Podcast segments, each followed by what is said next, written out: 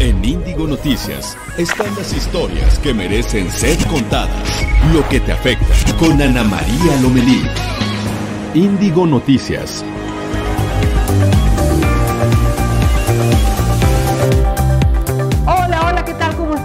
Buenos días. Qué gusto saludarles desde la capital de la República Mexicana. Bueno, estamos en vivo y en directo transmitiendo desde esta cuarentena. Así que nos da muchísimo gusto saludarlos. Vamos a estar juntos hasta las 9 de la mañana, tiempo del centro de México. Soy Ana María Lomelí y bueno, pues seguramente muchas personas están en casa están en esta cuarentena, hay que levantarse, hay que bañarse, hay que arreglarse, hay que echarle actitud a estos días.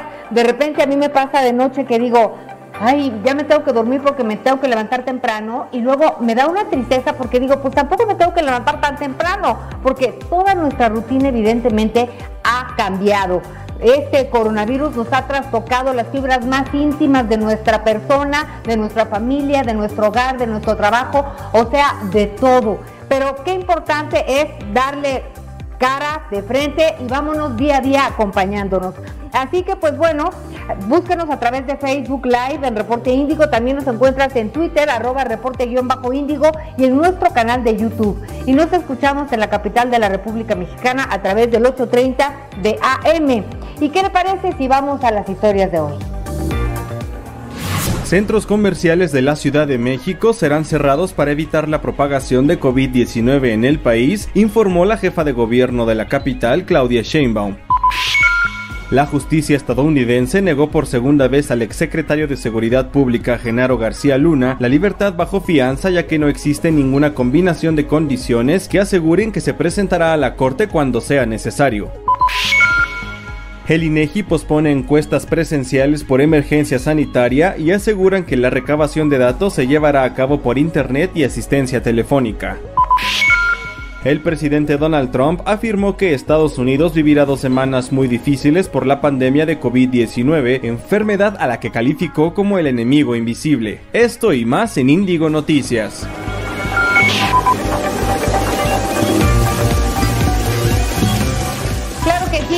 Estamos en vivo y en directo. Gracias a Gloria, gracias también a Doris que dice bendiciones a todos. El sol brilla, brilla todos los días y es para todos. Un abrazo muy cariñoso a todas las personas que tienen que salir a trabajar. ¿Cómo ayudamos? Quedándonos en casa quienes podamos hacerlos quédate en casa, es momento de aplastar esa curva de contagios, hay que romper con esa cadena, no sabemos si somos portadores asintomáticos del virus, por lo tanto, en la medida de sus posibilidades, de nuestras posibilidades, vamos a quedarnos en casa y estamos transmitiendo con mucho cariño y mucho respeto para ustedes. Fíjese que se ha vuelto necesario eh, ante la contingencia por el coronavirus hacer una despensa inteligente. Tampoco se trata de abarrotar los centros de comercio, los supermercados, las tienditas, no, vamos poco a poco, pero hablaremos con Esther Nizan. Ella es nutrióloga y doctora en administración pública. Nos dirá qué alimentos vale la pena conservar en el congelador y cuáles podemos conservar de otra forma. También nuestro experto en tecnología e innovación, Luis G., nos hablará de las nuevas opciones de comunicación que han provocado un cambio en las aplicaciones más descargadas. Ahora la gente busca comunicarse en grandes grupos y hay opciones interesantes. Yo he descubierto algunas, al rato platicaremos de ella. Y bueno, estamos a la orden, estoy en Twitter en arroba Anita Lomelí para que gusten lo que gusten y manden y también en el teléfono de WhatsApp que es el 55 72 48 51 58 55 72 51 48. Aquí estamos a la orden. Y bueno, empezamos con la información porque el número de casos confirmados de coronavirus aumentó a 1.215 en el país. La mayoría se encuentra en la Ciudad de México con 234 casos, Estado de México con 149 y Jalisco con 94. Los casos sospechosos se ubicaron en 3.511 y 6.282 se han descartado. José Luis Salomía, titular de epidemiología de la Secretaría de Salud, confirmó que son 29 personas muertas por este virus. Eduardo Robles, jefe de la Unidad de Salud del Instituto Mexicano del Seguro Social, informó que tres trabajadores del sector salud fallecieron a causa del COVID-19 y hasta este 31 de marzo se tiene la cifra de 39 casos confirmados entre trabajadores del sector. Y fíjense que ayer se llevó a cabo una reunión virtual de más de cuatro horas que encabezaron los secretarios de Gobernación, Olga Sánchez Cordero, y de Relaciones Exteriores, Marcelo Ebrard, y se presentó a los gobernadores del país un acuerdo en el que ambos niveles de gobierno se comprometen a hacer valer la declaratoria de emergencia sanitaria contra el coronavirus. Con este pacto, los gobiernos estatales convocarán a las autoridades municipales para que éstas también cumplan con las medidas tomadas en la declaratoria de emergencia. También se estableció que los dos niveles de gobierno se coordinarán para garantizar la protección a las empresas y trabajadores, el abasto y distribución de la canasta básica, la aplicación de medidas de apoyo social, la protección y resguardo de instalaciones estratégicas y la atención oportuna de quienes requieran cuidados médicos. Fue una reunión muy amplia, con mucha interacción, porque hay muchas dudas, hay muchas cosas que aterrizar, porque es todos los niveles de gobierno trabajando en la misma estrategia. Y bueno, como usted sabe, muy tempranito siempre hablamos de economía y finanzas. ¿Cómo andamos en estos términos hoy, Nayeli Mesa? Buenos días. Hola, Ana María, a ti y a todo el auditorio. Pues un gusto, como siempre, conversar con ustedes a través de esta vía. Pues se acabó el primer trimestre del año. Ayer justo cerró el primer trimestre del año y la verdad es que para los mercados fue bastante caótico y desde luego también para el tipo de cambio. Nada más para hacerte un pequeño recuento, pues durante marzo el tipo de cambio alcanzó máximos históricos en siete sesiones. Asimismo, la volatilidad anualizada de solamente durante el mes de marzo se ubicó en 25% comparada contra un 9% de febrero. Este nivel que apenas experimentamos supera inclusive cuando Donald Trump ganó las elecciones en Estados Unidos. La mezcla mexicana también como este ayer vimos, pues cerró en un piso de 10.76 dólares por barril. Y desde luego también pues el peso fue una de las, es la moneda fue la, eh, durante el trimestre, el peso fue la moneda más depreciada durante el, eh, durante este periodo frente a sus eh, principales usos que fue como, tal vez puede ser como en euro o el mismo dólar. En ese sentido, pues Anita, hoy vemos también que de nueva cuenta el peso inicia una sesión pues caótica, ya que eh, está presentando en este momento una depreciación de aproximadamente 2.29% para cotizar alrededor del 24.24 pesos por dólar. Mientras que la Bolsa Mexicana de Valores ya estaba previo a su apertura, ya estaba operando con caídas de menos 1.47% y en la Bolsa de Nueva York déjame también te cuento, Anita, que el mercado no lo recibió nada bien. Ayer el, presidente Donald Trump envió un mensaje, la verdad es que muy contundente, pero muy fuerte. Aún con todas las medidas que se van a tomar para tratar de proteger a la población, en Estados Unidos se espera que haya entre 6.000 y 240.000 muertes. Esto a los mercados pues no les hizo como que mucha gracia, no lo recibieron bien y hoy vemos que los tres principales indicadores de la bolsa de Nueva York están operando con caídas de menos 3%. Hay que estar muy dependientes, acabó un trimestre muy, muy caótico, se espera que abril sea más o menos igual, eh, donde la volatilidad y los, y los empresarios, los inversionistas, los operadores de bolsa van a estar pues bastante nerviosos. Hay que ver cómo funciona y no olvidar siempre la recomendación. Vamos a salir adelante de esto. Es un momento complicado, pero siempre hay que mantener cierto optimismo, Anita. Sin duda, sin duda, Nayeli, gracias por la información. Si ayer el presidente Trump nos dejó fríos a todos, pero básicamente es lo que ha estado pasando en distintas partes del mundo, así que tampoco hay que asustarnos. Vamos a escuchar la recomendación de las autoridades, vamos a pues si nos sentimos mal, hacer lo que corresponde. Poco a poco vamos a ir platicando de, qué vale la pena hacer si usted se siente mal. Pero hablemos en este momento. Muchas gracias, Nayeli Mesa. Buenos días. Y ahora platiquemos de los dictámenes periciales sobre el choque entre dos trenes del metro ocurrido el pasado 10 de marzo en la estación Tacubaya, en el que murió una persona. Arrojaron que el accidente fue resultado de omisiones de operación por parte del conductor y la reguladora de línea. Esto lo informó Ulises Clara, vocero de la Fiscalía General de Justicia de la Ciudad de México. La dependencia abrió una carpeta de investigación por la hipótesis de homicidio culposo y también de lesiones.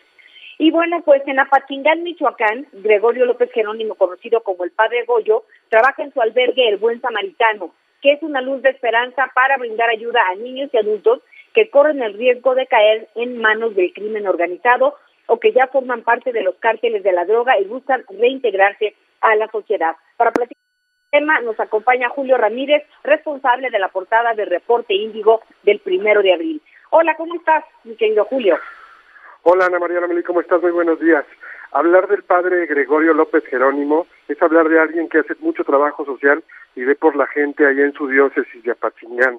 El padre Goyo eh, nos habla de un nuevo proyecto que tiene, se llama El Albergue El Buen Samaritano, una luz de esperanza, que busca atender a personas, eh, son jóvenes y también adultos, víctimas o que ya fueron víctimas o posibles víctimas de la delincuencia organizada. Él así lo describe. El crimen organizado convirtió a Apachingán y a buena parte de la tierra caliente de Michoacán en un basurero humano, en el que los criminales usan a las personas y una vez que ya no las necesitan, las desechan y andan deambulando en la calle. Eso ocasionó que esta gente, pues que no tiene posibilidades de subsistir, anduviera por las calles del poblado, lo que alertó al padre Goyo que inició con este centro que cuenta con apoyo de varias dependencias de los tres ámbitos de gobierno. Y algo muy interesante es que solicitó a la presidencia de la República un apoyo para la identificación de algunas de estas personas es decir, no tenían ni INE ni alguna otra identificación, eh, lo que nos comenta los pone en un estado fuerte de indefensión al no poder acreditar su personalidad jurídica, su, personal, su personalidad.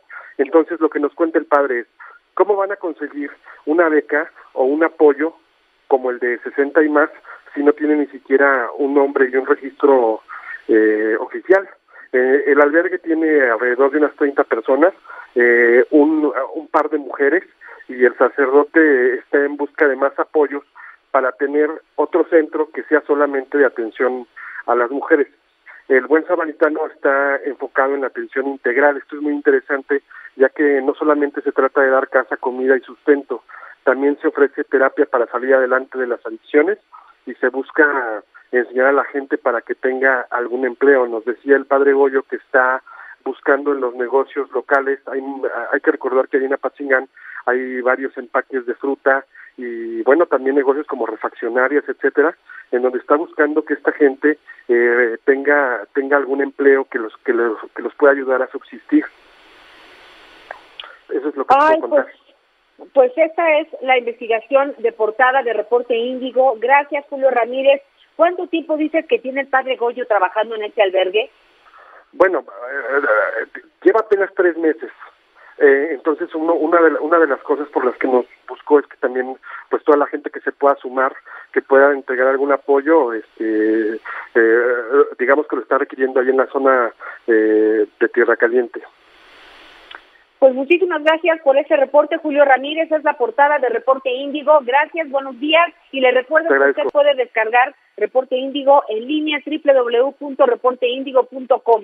Ahí tendrá todas las investigaciones, reportajes, documentos, todo en general. Muchísimas gracias a PG Sam. Nos le encanta la manera en que estamos trabajando. Gracias, somos un gran equipo. ¿Qué le puedo decir? Adalberto, saludos. Héctor Bravo, hola y dice gracias, gracias Sam. Y también Momis, Momis, bonito día, dando saludos desde la romántica de Ixtapan de la Sal 99.5 FM. Y ya cuando escuchamos la musiquita es momento de hacer una pausa, pero vamos a regresar para hablar con la nutrióloga. Recuerde que vale la pena hacer una alacena inteligente. Vamos a platicar con Esther Nizam de regreso. Hacemos una pausa y ya volvemos. Acompáñenos.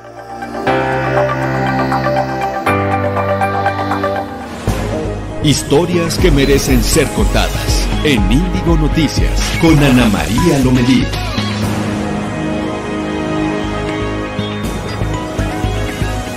Esta es la información de hoy en Reporte Índigo.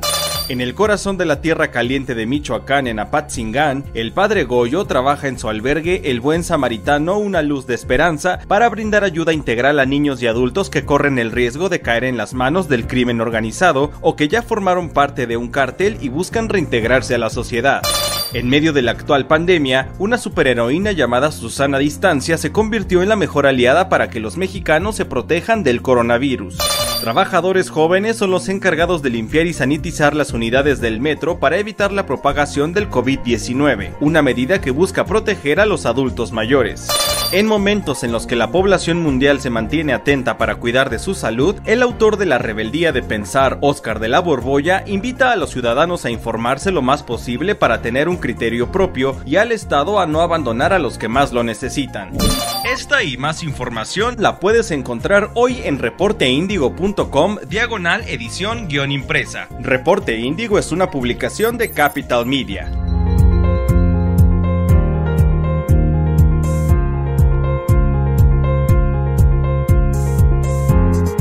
Estos zapatos también son como de 1900, 1910.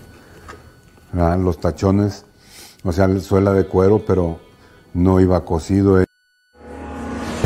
Estás escuchando a Ana María Lomelí en Índigo Noticias. Historias que merecen ser contadas.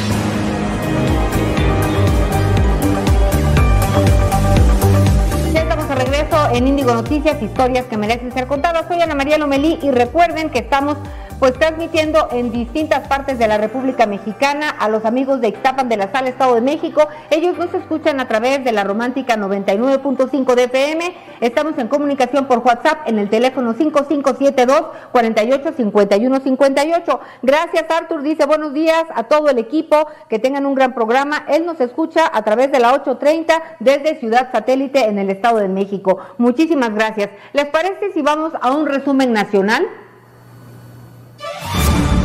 Estados.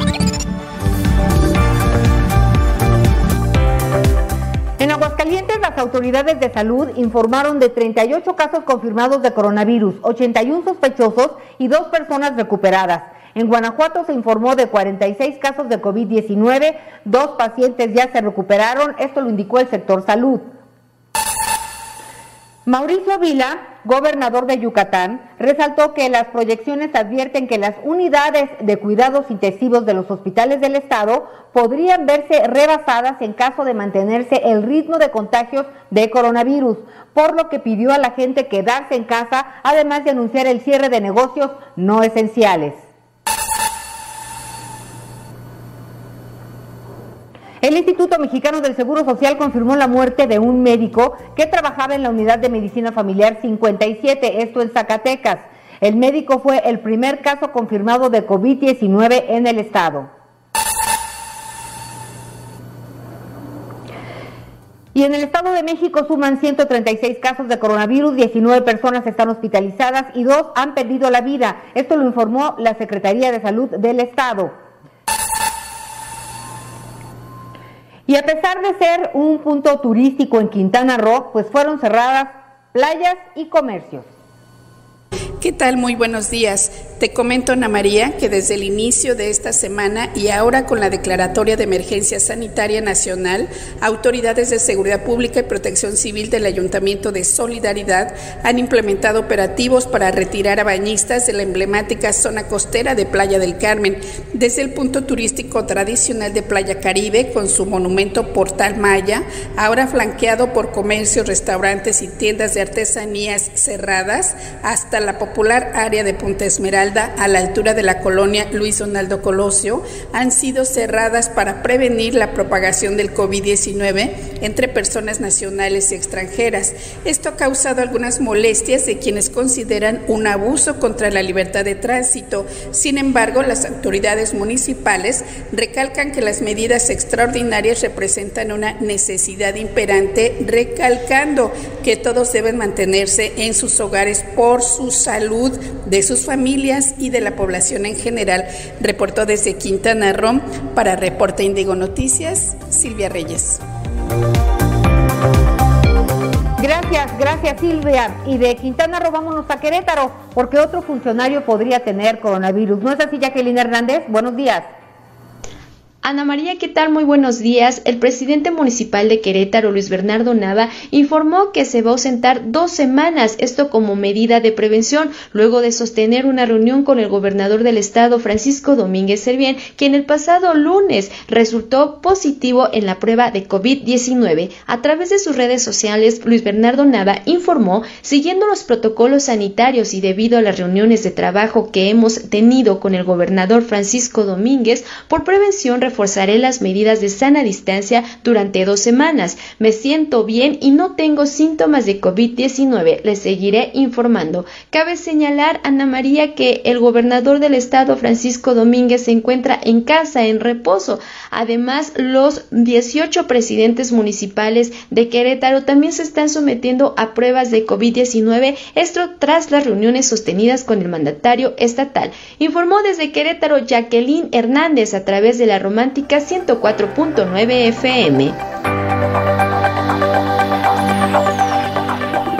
Gracias Jacqueline y bueno, vámonos a Guerrero. Ya se toman medidas para evitar que la economía caiga de forma precipitada, sobre todo si hablamos, si hablamos de que no habrá playas ni tampoco hoteles. Contigo Federico Sariñana y los detalles. Buen día, un saludo al auditorio. Efectivamente, comentar que el día de ayer el gobernador del estado, Héctor Astudillo Flores, presentó una serie de medidas en un plan emergente para enfrentar la crisis generada por el coronavirus. Estas 10 medidas señaló que fueron consultadas con la Secretaría de Hacienda y Crédito Público. A través de un mensaje en redes sociales, el Ejecutivo explicó que con esto se busca proteger el empleo, ayudar a la economía familiar mediante una serie de estímulos a empresas y un programa de atención para las contingencias. Entre estas medidas presentadas destaca un estímulo del 50% durante marzo y abril al impuesto sobre remuneraciones, conocido como 2% de nómina. También anunció un estímulo de 100% durante el mismo periodo marzo-abril al impuesto sobre hospedaje, el 3%, que es lo que pagan los empresarios turísticos en el estado.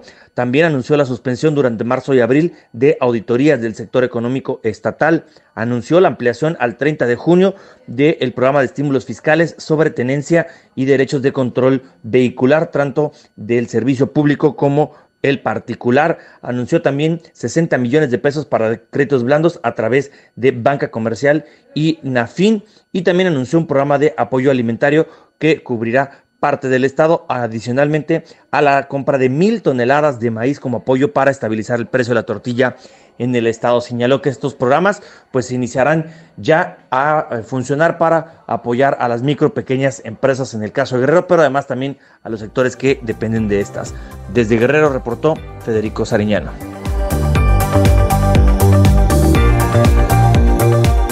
Gracias Federico, gracias Federico, buenos días. Y ahora vámonos a Coahuila con Juan de León, quien nos platicará de esta información que dio el doctor Hugo López Gatel, subsecretario de Promoción de la Salud, quien informó erróneamente sobre un brote de COVID-19 en una unidad médica de la entidad. A ver, ¿qué es lo que pasa, Juan de Dios? Vámonos, Juan de León, vámonos a Coahuila contigo. Buenos días.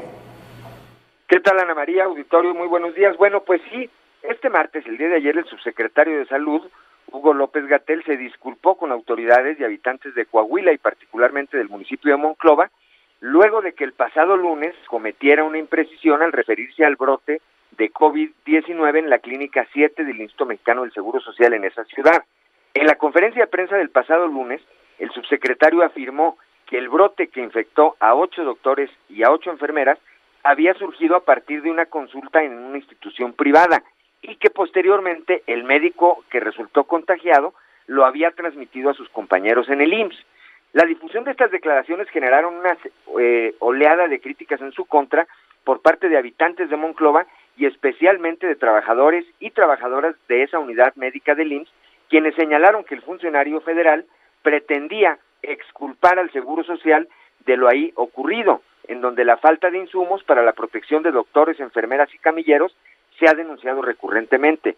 Por eso fue que ayer el subsecretario aclaró que la atribución de esa infección fuera de la unidad médica del IMSS había sido un error suyo, aunque sostuvo que existe ese brote, que por cierto, habrá que decirlo Ana María, ayer cobró la vida, muy lamentablemente, del doctor Gualberto Reyes, lo que lo convierte en el segundo deceso por esa causa, por la causa del coronavirus, en Coahuila. Ambos decesos han ocurrido, el primero y este segundo, en Monclova. Y te hago un último apunte. Hace unos momentos apenas, hace unos momentos apenas, al exterior de esa clínica 7 del Instituto Mexicano del Seguro Social, acaba de iniciar una protesta por parte de trabajadores que denuncian que todavía no les hacen llegar los insumos que requieren para su protección y obviamente pues para la protección del, del de los ciudadanos que ahí se atienden.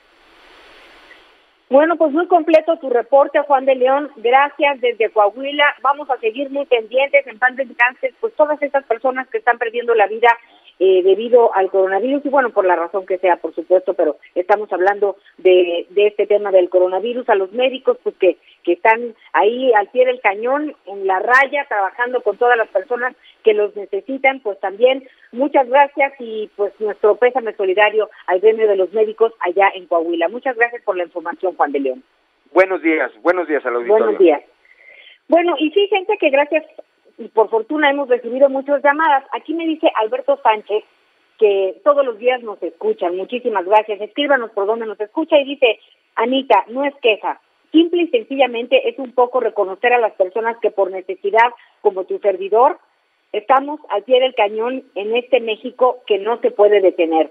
Y me manda una foto que dice, México no es Europa. En México si no trabajas, no comes. Este es uno de los grandes dramas que se desprenden de, de esta pandemia, porque son muchas, millones de personas, de familias que viven en estos momentos. Hay que ser pues muy conscientes y si no tiene que salir de casa, la forma de ayudarlos nosotros es no saliendo, porque hay que evitar el mayor número de, de, personas circulando. Ojalá que esta situación pase pronto y vamos a apoyar el comercio local. Es una forma de ayudarlos. Vamos a hacer una pausa, ya estamos de regreso, así que son las 8 con 27 minutos tiempo del centro. Acompáñenos.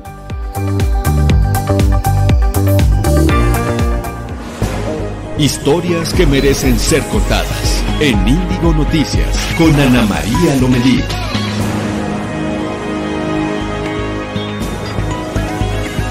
Estos zapatos también son como de 1900, 1910.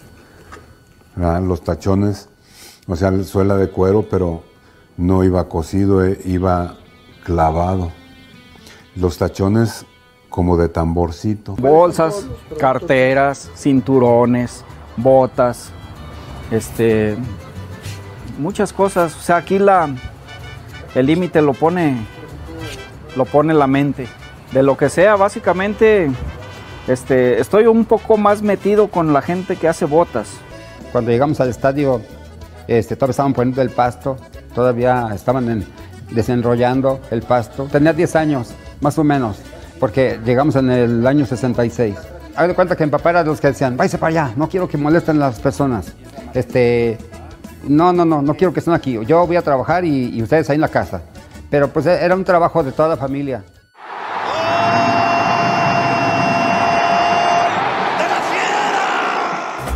En Reporte Índigo entendemos la situación por la que está pasando México ante el brote de COVID-19 y la posibilidad de una dispersión comunitaria. Además de las recomendaciones de sana distancia, los expertos exhortan a la población a evitar salir de casa. Así que si tú puedes tomar esta medida, hazlo. Encuentra nuestra edición impresa de lunes a viernes en reporteindigo.com, diagonal edición guion impresa, o bien suscríbete a nuestro newsletter para recibir diariamente la información en tu correo electrónico electrónico. Sigue las recomendaciones y mantente bien informado. La historia de la astronomía es tan antigua como el ser humano, y es el ser humano el que busca en ella una manera de encontrarse a sí mismo. Realmente lo que se busca en el telescopio es la medida a través de un... Estás escuchando Ana María Lomelí en Índigo Noticias. Historias que merecen ser contadas.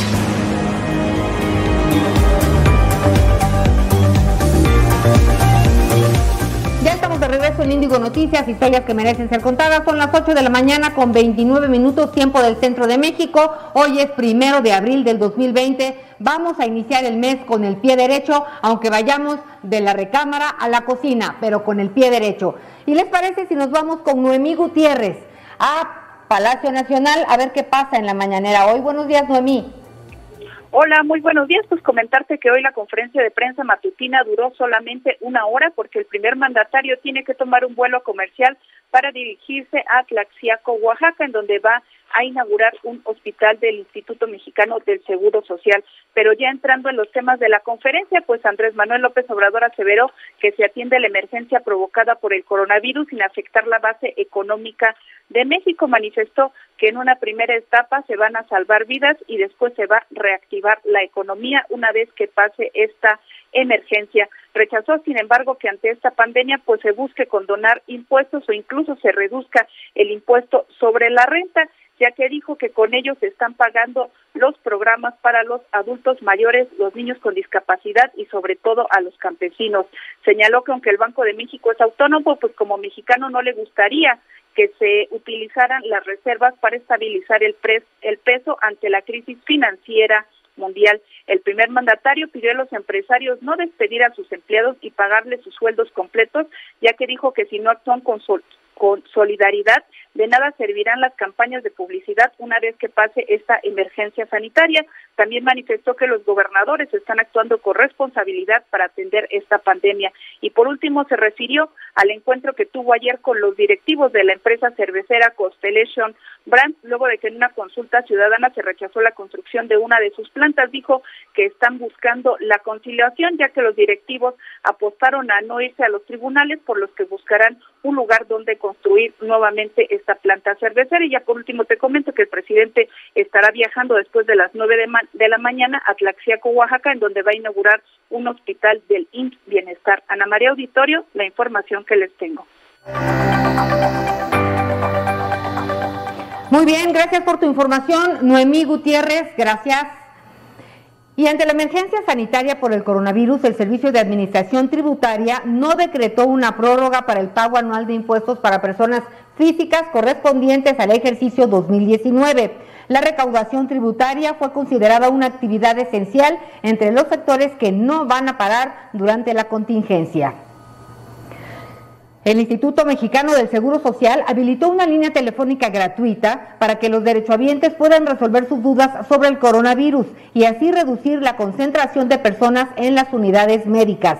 Los derechohabientes pueden marcar al número 822 22 668. Va de nuevo, 822 22 668. En un horario de 8 de la mañana a 8 de la noche y así poder recibir atención médica por especialistas.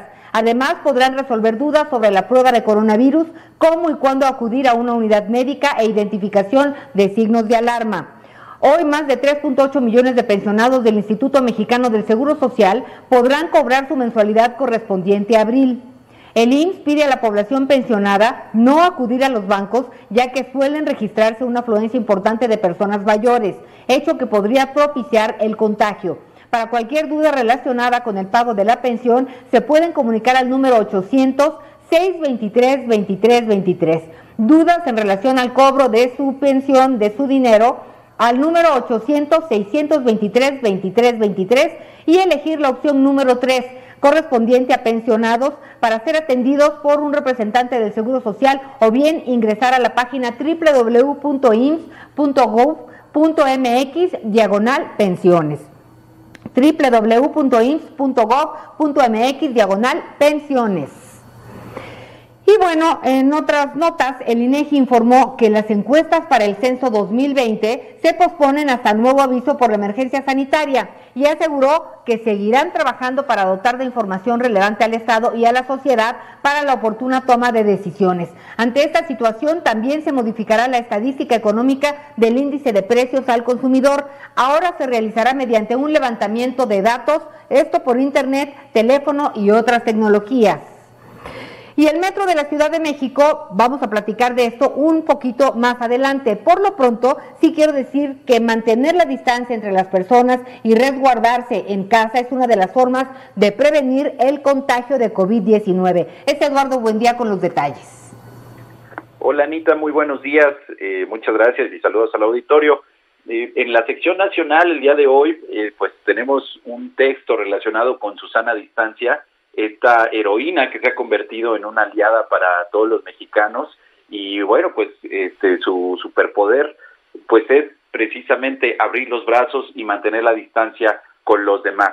Eh, déjame comentarte que conversamos con especialistas en tema de comunicación y también en tema de sociología y bueno, pues nos explican que, que ha sido un gran acierto esta campaña que emprendió el gobierno federal desde el 20 de marzo, pues para recomendarle a los mexicanos precisamente eso, ¿no? Que mantengamos una sana distancia y que nos cuidemos entre nosotros. Eh, ellos atribuyen el gran impacto este, positivo entre la sociedad mexicana, pues a que su sana distancia pues viene de un juego de palabras y eso se relaciona pues mucho con los dichos populares, eh, y bueno, y hasta las frases en doble sentido, incluso el albur, ¿no? En, México, que es algo, es algo tan, tan usual entre la población. Y bueno, déjame comentarte, eh, antes de, de, concluir, que pues en redes sociales ayer vimos eh, un análisis en la página Tweetbinder que se encarga de, revisar las métricas y fíjate que este análisis partió desde las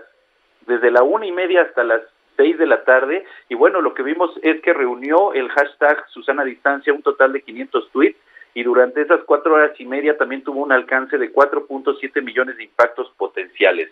Es un fragmento mínimo, pero pues bueno, nos da eh, un panorama de cuál es el impacto que está teniendo Susana Distancia en las redes sociales y bueno, pues esperemos que, que la mayoría de la gente le haga caso a Susana Distancia y pues siga compartiendo este personaje que pues nos ha ayudado y nos ha, nos ha educado a comportarnos en esta, en esta emergencia. Invitamos a todos los lectores a que revisen la sección de Nacional, eh, pues a que, a que lean todo el texto que preparamos para ustedes. Muchas gracias, Anita. Un abrazo. Gracias. gracias a ti, Eduardo. Buen día. Eh, y así es, Susana Distancia, con esta con, con, sus brazos, con sus brazos, con sus superpoderes en una esfera, ha conquistado a los niños y se ha hecho amigo de los adultos. La verdad es que pues ha sido un esfuerzo importante por parte del gobierno para comunicar que hoy más que nunca la sana distancia puede ser nuestra salud. Así que pues ahí estaremos trabajando junto con Susana Distancia durante todo este tiempo y yo creo que van a cambiar muchas cosas después de esta pandemia y la sana distancia será lo mejor en muchos casos. Gracias, Eduardo. Y bueno, pues el Metro de la Ciudad de México intensificó los procesos de sanitización y desinfección de las unidades como parte de las medidas preventivas del coronavirus. Vamos con Montserrat Sánchez. Buenos días, Ana María. Pues sí, para contarte que, para proteger del coronavirus a los empleados con más de 60 años de edad y aquellos con padecimientos crónicos, las autoridades del Metro de la Ciudad de México apuestan por los trabajadores más jóvenes para la limpieza de las unidades.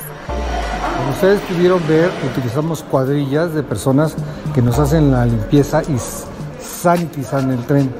Y posteriormente lo que hacen es la desinfección ¿Cómo se hace esto? Se hace en base a agua, jabón y productos sanitizantes, que pueden ser este, desde productos orgánicos, que es básicamente lo que usa el sistema, que son amigables con el medio ambiente, al igual que en la desinfección ahorita estamos utilizando semillas de cítricos, los cuales son amigables a nosotros mismos, no son tóxicos, pero sí encapsulan todo lo que son virus de tal manera que la parte patógena queda totalmente libre de en los trenes.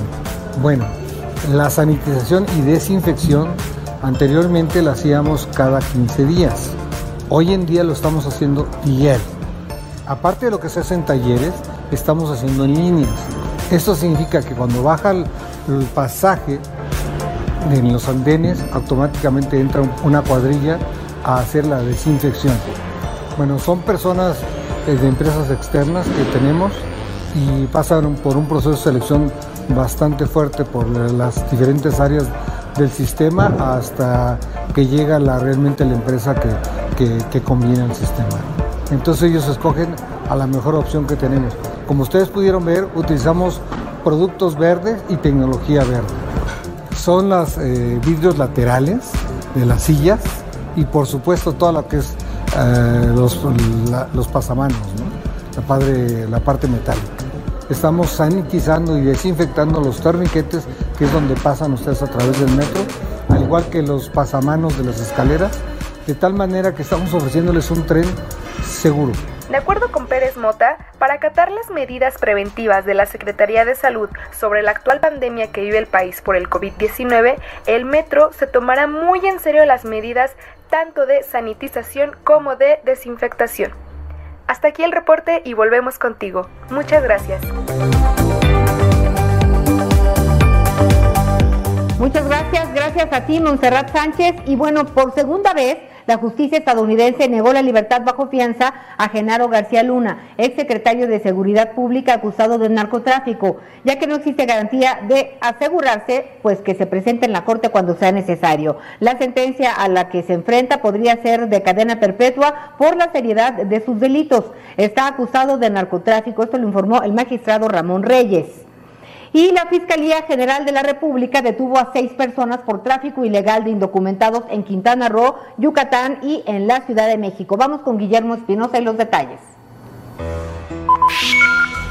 Agentes de la Policía Federal Ministerial adscritos a la Interpol México complementaron seis órdenes de aprehensión contra igual número de personas por su probable responsabilidad en el delito de delincuencia organizada para cometer tráfico de personas. La Fiscalía General de la República informó que se realizó un operativo simultáneo y coordinado en los estados de Quintana Roo, Yucatán y en la Ciudad de México. La carpeta de investigación destaca que los detenidos conformaban una organización criminal que ingresaba al territorio mexicano con personas indocumentadas, a los cuales albergaban y transportaban dentro del territorio nacional hasta concretar su llegada a Estados Unidos a cambio de diversas cantidades económicas. Esta organización dedicada al tráfico de personas operaba principalmente en la zona norte de la península de Yucatán, transportando personas indocumentadas de origen chileno, colombiano, salvadoreño, peruano, argentino, hindúes, chinos, ecuatorianos, vietnamitas y cubanos, entre otros, ya sea vía marítima o aérea, a la ruta Cuba-México-Estados Unidos. Los detenidos fueron presentados ante la agente del Ministerio Público Federal de la Unidad Especializada en Investigación investigación de delitos en materia de secuestros del aceido, además de fijarse tres meses de investigación complementaria y la medida cautelar de prisión preventiva oficiosa. Para Reporte Índigo, Guillermo Espinosa.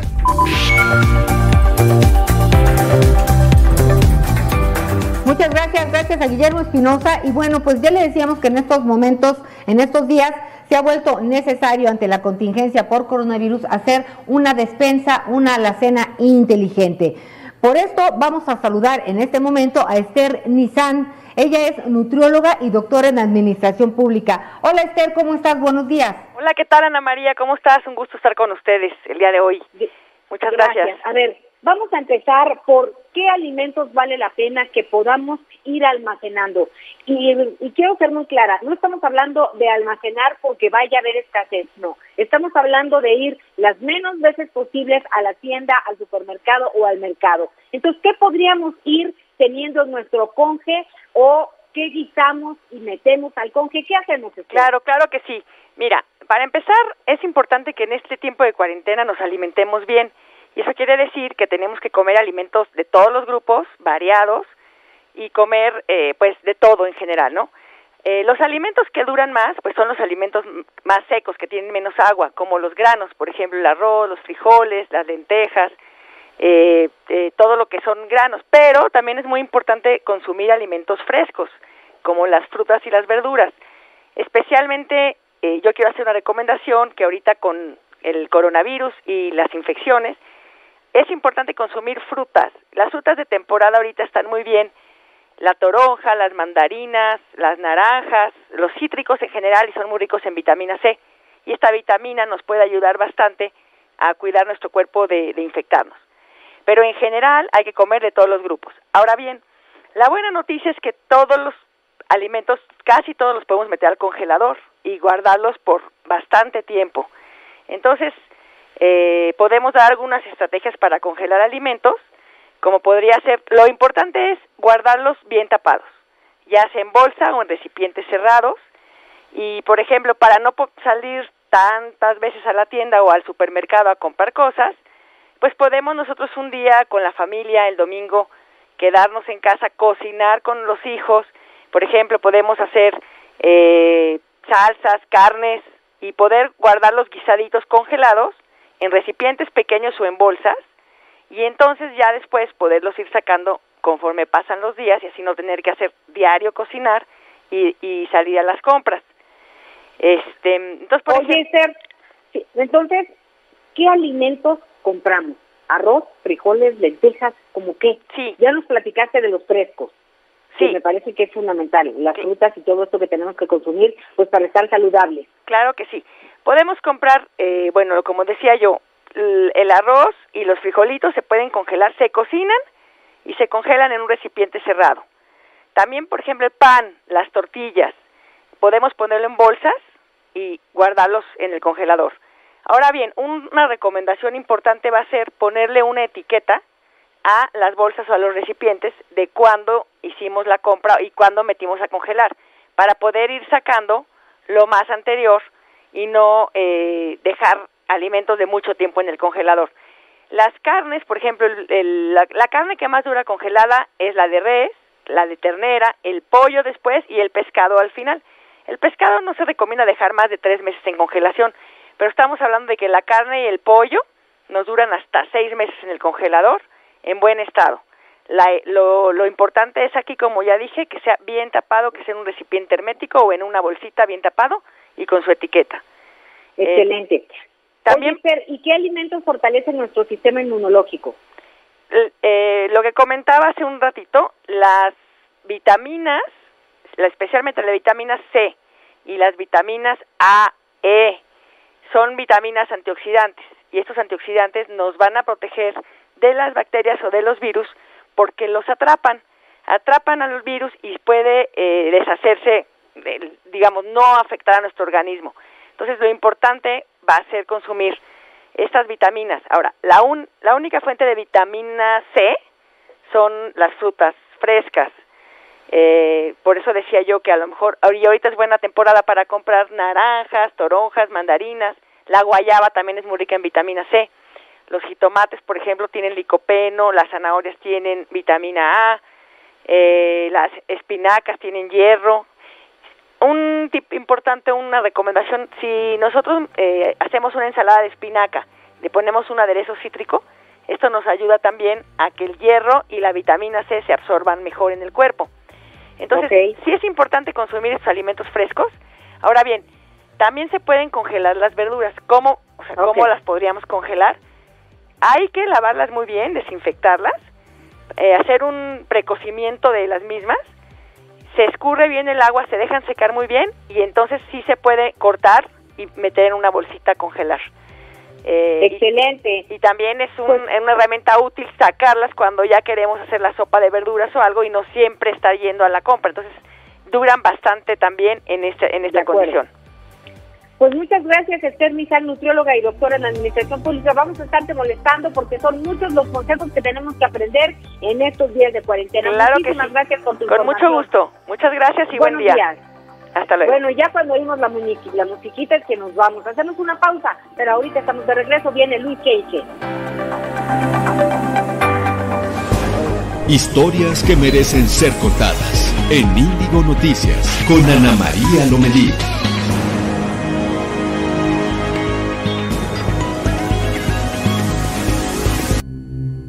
La historia de la astronomía es tan antigua como el ser humano, y es el ser humano el que busca en ella una manera de encontrarse a sí mismo. Realmente lo que se busca en el telescopio es la medida a través de un aditamento llamado micrómetro. Se buscan medidas para de ellas poder deducir. La participación de Gabilondo Soler en la Sociedad Astronómica de México es muy importante, ya que Gabilondo Soler daba clases de astronomía al público en general. Ay, nos encantaba, joven, venir. Entrábamos nosotros a la cúpula y se abría así en dos partes. Exactamente esa casa que está ahí al lado era parte del observatorio de Cricri. No creo que haya un caso como el de Gabilondo Soler en el mundo. Creo que merece que se le conozca un poco más. En Reporte Índigo entendemos la situación por la que está pasando México ante el brote de COVID-19 y la posibilidad de una dispersión comunitaria. Además de las recomendaciones de sana distancia, los expertos exhortan a la población a evitar salir de casa. Así que si tú puedes tomar esta medida, hazlo. Encuentra nuestra edición impresa de lunes a viernes en reporteindigo.com, diagonal edición guion impresa, o bien suscríbete a nuestro newsletter para recibir diariamente la información en tu correo electrónico Sigue las recomendaciones y mantente bien informado.